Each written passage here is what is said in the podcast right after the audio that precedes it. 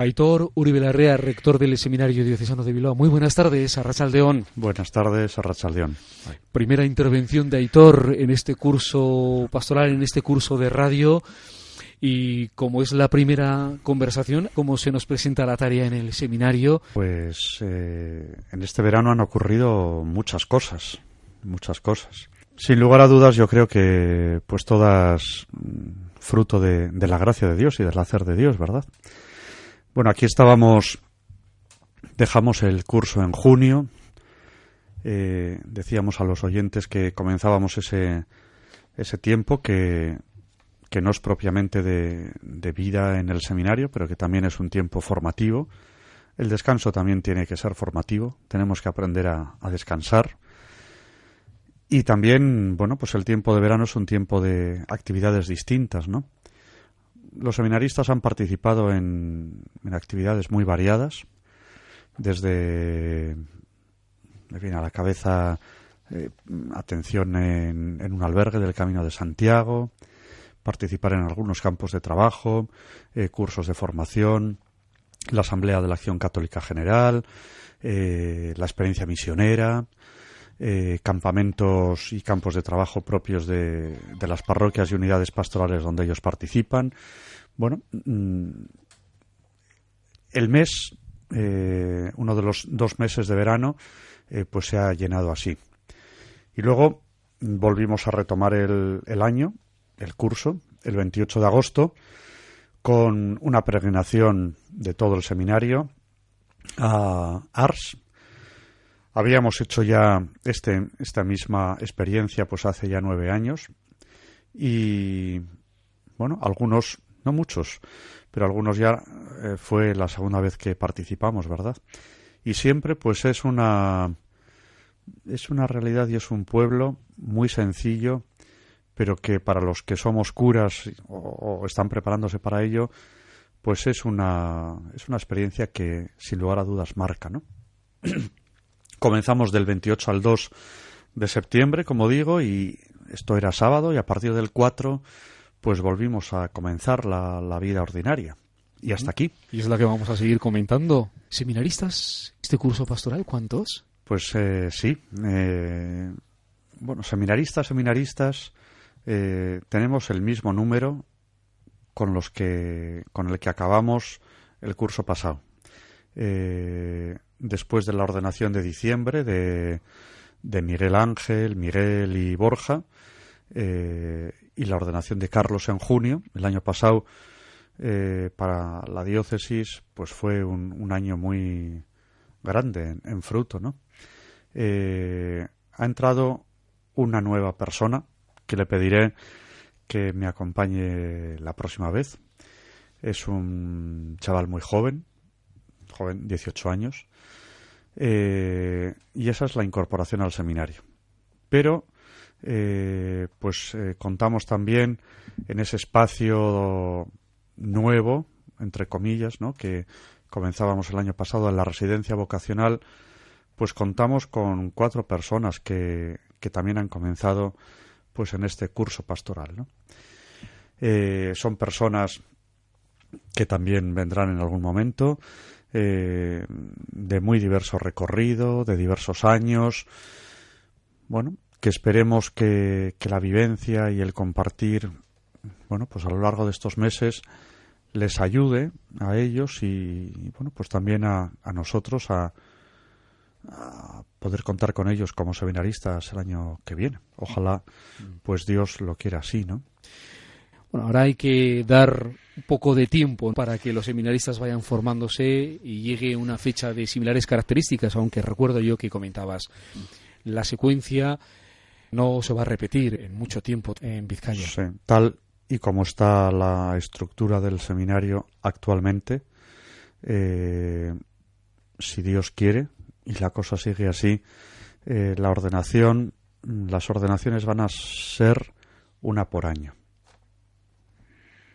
hay siete seminaristas y en principio este año esperemos que, que haya, todavía no hemos dado ni el primer paso, pero yo espero que, bueno, pues a lo largo de este año Fran eh, pueda ser ordenado, primero diácono, después sacerdote, eh, pero las ordenaciones van a ir siendo así, una al año, no más.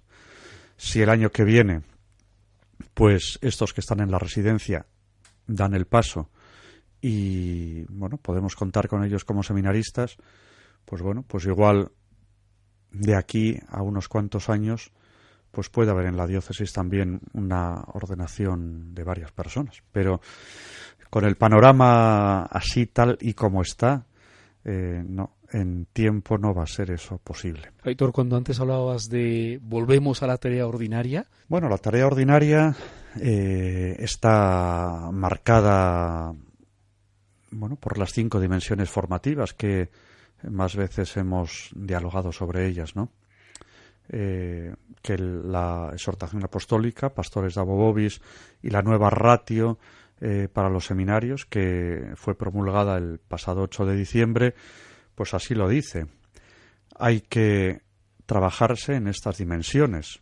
Uno tiene que crecer como persona, tiene que crecer como seguidor de Cristo, que sería pues eh, la dimensión espiritual, tiene que crecer también dentro de, esa dimensión espiritual como un seguidor de Cristo que le quiere seguir desde el ministerio ordenado. Por eso esa mm, dimensión espiritual pues también se entrecruza de alguna manera con la dimensión pastoral.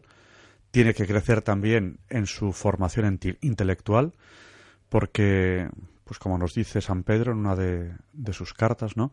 Uno tiene que aprender a dar razón de su fe y eso pues eh, se va consiguiendo entre otros medios también eh, por el estudio de la teología y pues estas cuatro dimensiones en las que uno tiene que crecer también lo tiene que hacer en esa en ese ámbito comunitario pues que como yo suelo decir a los seminaristas eh, aquí no hemos venido a, a vivir juntos porque a la Iglesia se le ha ocurrido, sino porque precisamente el ámbito comunitario eh, el ámbito de contraste, el ámbito de, crecimiento, el ámbito de compartir con los demás, pues también es una dimensión que a mí me tiene que, ayudar a profundizar en mi, en mi fe, en mi seguimiento a Cristo y en mi opción vocacional concreta. ¿no? El otro día yo hablaba en este programa de un campeonato de fútbol.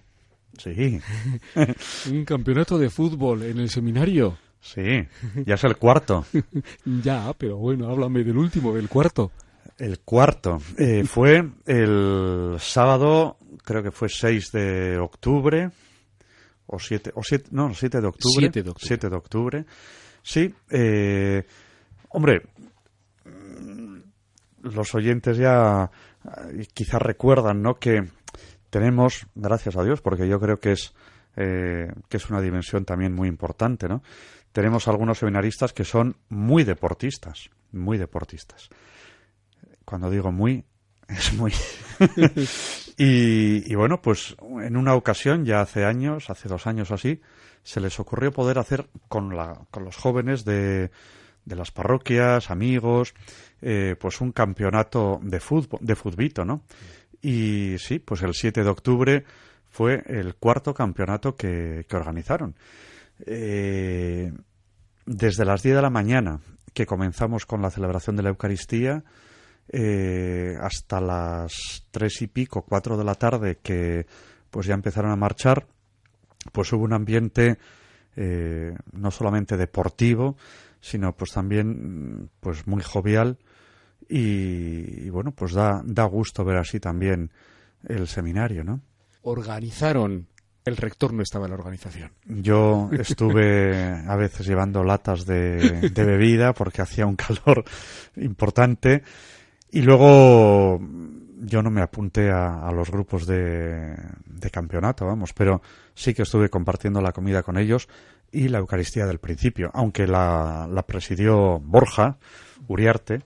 Eh, él ha participado en, las otras Eucaristías eh, pues como seminarista y, en la última como diácono, pero bueno, pues era la, primera que, que, podía presidir como, como cura, ¿no? No sabes cómo quedó la liguilla. Sí. Ah, ¿sabes? Sí, sí. ganó, eh, ganó el grupo precisamente de Zurbaran.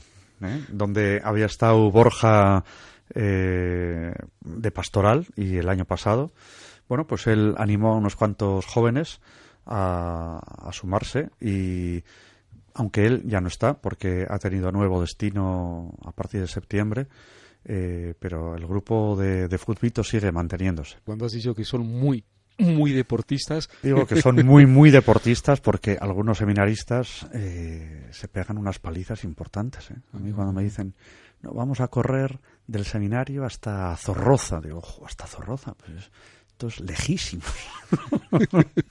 Yo decía y lo hacen en 40 minutos. Digo, pero ¿cómo uno puede correr tanto en 40 minutos, Dios mío? Y no se desarma por correr, correr. Yo no puedo correr ni a la Basílica de Begoña, les digo. Si me, tienen que, que, usar el desfibrilador que han puesto ahí en, la Basílica para cuando hay actos multitudinarios. Campeonato de fútbol. Era un tiempo para ellos también. Hombre, eh, yo creo que un empeño que también, porque muchas veces lo he compartido y hablado ¿no? con el obispo, y yo creo que no puede ser de otra manera, ¿no? Es que los antiguos, mm, digo, cuando yo era seminarista y, y hace años, ¿no? Cuando el, seminario pues tenía grandes números, ¿no? Solían decir que, que el seminario es el corazón de la diócesis, porque es una institución que de alguna manera bombea para que bueno pues la, diócesis y, las parroquias pues eh, estén vivas no hombre eh, claro con, con, estos números que manejamos ahora eh, decir que el seminario es el corazón de la diócesis pues me parece un poco de risa. Pero pero no tiene que dejar de serlo eh, porque tengamos números pequeños, ¿no? Porque la esencia y la importancia de, del seminario sigue siendo la misma, con 600 seminaristas que con 7, ¿no? El seminario, pues es eh, esa pequeña, ese pequeño núcleo, esa pequeña célula de la diócesis donde primero hay algunas personas que han escuchado en principio pues una invitación del Señor, la han acogido y, están abriendo, quieren abrir su vida para, para, ser fieles a ello, ¿no? Y yo creo que esto es, es algo que, que la diócesis pues tiene que saber y, la diócesis tiene que preocuparse, ¿no? El seminario no es cuestión de, del rector ni de los seminaristas, sino que el seminario somos todos porque eh, yo creo que últimamente, y bueno, cuando vas por ahí, ¿no? Aquello que, se decía hace muchos años, ¿no? Esto es como el cuento de, de Caperucita, cuando se decía, ay, dentro de 20 años o 25, qué pocos furas va a haber y tal. Pero bueno, como era una previsión a largo plazo, pues bueno, nadie, nadie se preocupaba en exceso, ¿no? Ahora que está llegando la época de las vacas flacas, pues todos nos echamos las manos a la cabeza.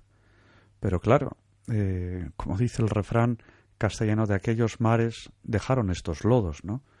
Y a veces, eh, pues en la diócesis, yo creo, sin querer criticar ni juzgar, ¿no?